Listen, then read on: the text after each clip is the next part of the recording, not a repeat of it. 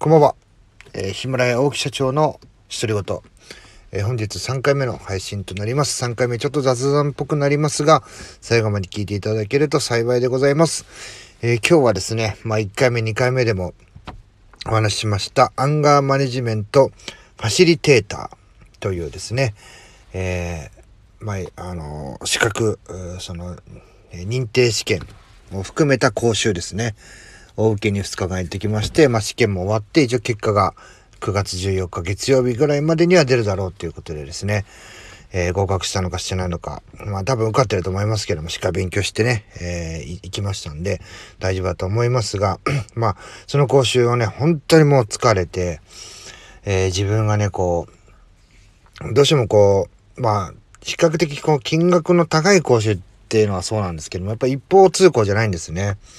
えインプットしたら必ず倍の時間ぐらいアウアウトプットさせると。えー、ですね、そのアンガーマネジメントファシリテーターっていうのも、えー、大体ですね、16時間だから、まあ、90何分か。えー、の中で、えー、実際の講習というのは90分でやらなきゃいけないとね。えー、だからまあ大体10分の1とかぐらいの時間で、えー、しか、あたくさん覚えた知識っていうのは、え発揮できないと。だからね、しっかりとこう、どんどんどんどんアウトプットして、自分の知識も入れたものを活用して、えー、どんどんどんどんこう、覚えていきましょうっていうようなやり方で、どんどんこう、アウトプット、まあワークですね。やることがもう非常に多かったです。もうとにかく疲れました。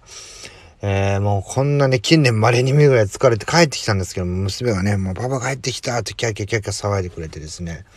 もうそれで一発でね、疲れが吹っ飛びました。や本当にね、こう何のために僕、アンガーマネジメント学ぶかって、もちろん仕事もそうなんですけども、子供のためなんですね。もう第二子が生まれます。で、僕ね、子供と、まあ本当にね、ちょっとこんな言い方したら雑ですけど、子供を扱うっていうのは非常に苦手でした。えー、子供の特にね、泣き声とか、えー、公園行ってね、遊ぶとか、もう完全にその子供のペースになってしまって、自分はね、まあ本当にこう、分かってるんですけど、入り目あんのかなとか、無駄な時間なんじゃないかなってこう、思ってしまうことっていうのは多々ありましてですね。で、それをこう直すって言っても、具体的にどう直すんだと。で、我慢するって言ったら爆発してしまいますんで、そのね、こう、じゃあそれは何なんだ？こうね、えー、自分をこうストレスとかね、そういう不満とかから出てくるこう怒りなんじゃないかってところで、じゃあ怒りをね、えー、と上手に向き合うトレーニングとか、その方法、また、えー、怒りって何なのっていう部分でですね、しっかりと学べるっていうのがアンガーマネジメントっていうのがありましたんで、それをね、学びに行こうと。もう子供が本当にきっかけだったっていうのもあるんですね。なので、えー、まあ一生懸命ね、頑張って2日間講習と試験やって、えー、帰ってきたらね、その子供がね、帰ってきたパパ頑張ったね大丈夫だったってね、喜んでくれるっていうのはね、まあ第一段階としては非常に嬉しかったなと。まあこっからね、今度自分がもっと知識と、実際ね、こうアンガーマネジメントのこう知識を入れただけじゃね、何にも変わりませんので、例えばね、アンガーログとかね、いろいろあるんですよ。アンガーマネジメントをこう実践して記録に残していくみたいなやり方ですね。こうね、あの、イラッときたところですぐ記録に残して、それを点数につける。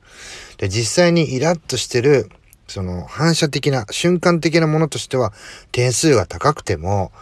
えー、例えばね、こう6秒しっかりとこう我慢してやり過ごしてみた後に点数つけてみると、あ、大したことなかったなとか、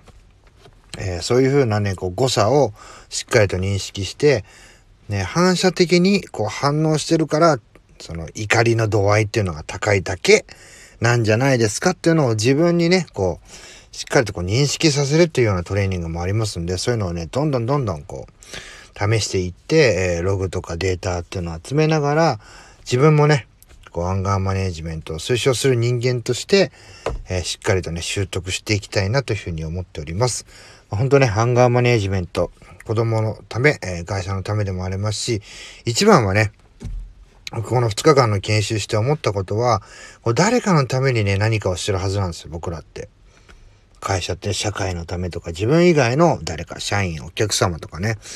なのに気がついたら自分の内にあるものに支配をされ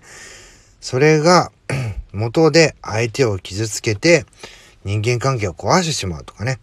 長期的に見た時に健康的とか健全的な関係を失ってしまう。そういうものにね、こう気づくきっかけが、実はね、相手とか出来事じゃなくて自分にあるんですよってことをね、知った時にね、ものすごいね、衝撃的だし、怖い思いをしましたので、まあ、こういうようなことをね、どんどんどんどん YouTube とかでもアップして話をしていけたらなというふうに思っております。えー、最後まで聞いていただきありがとうございます。えー、台風10号、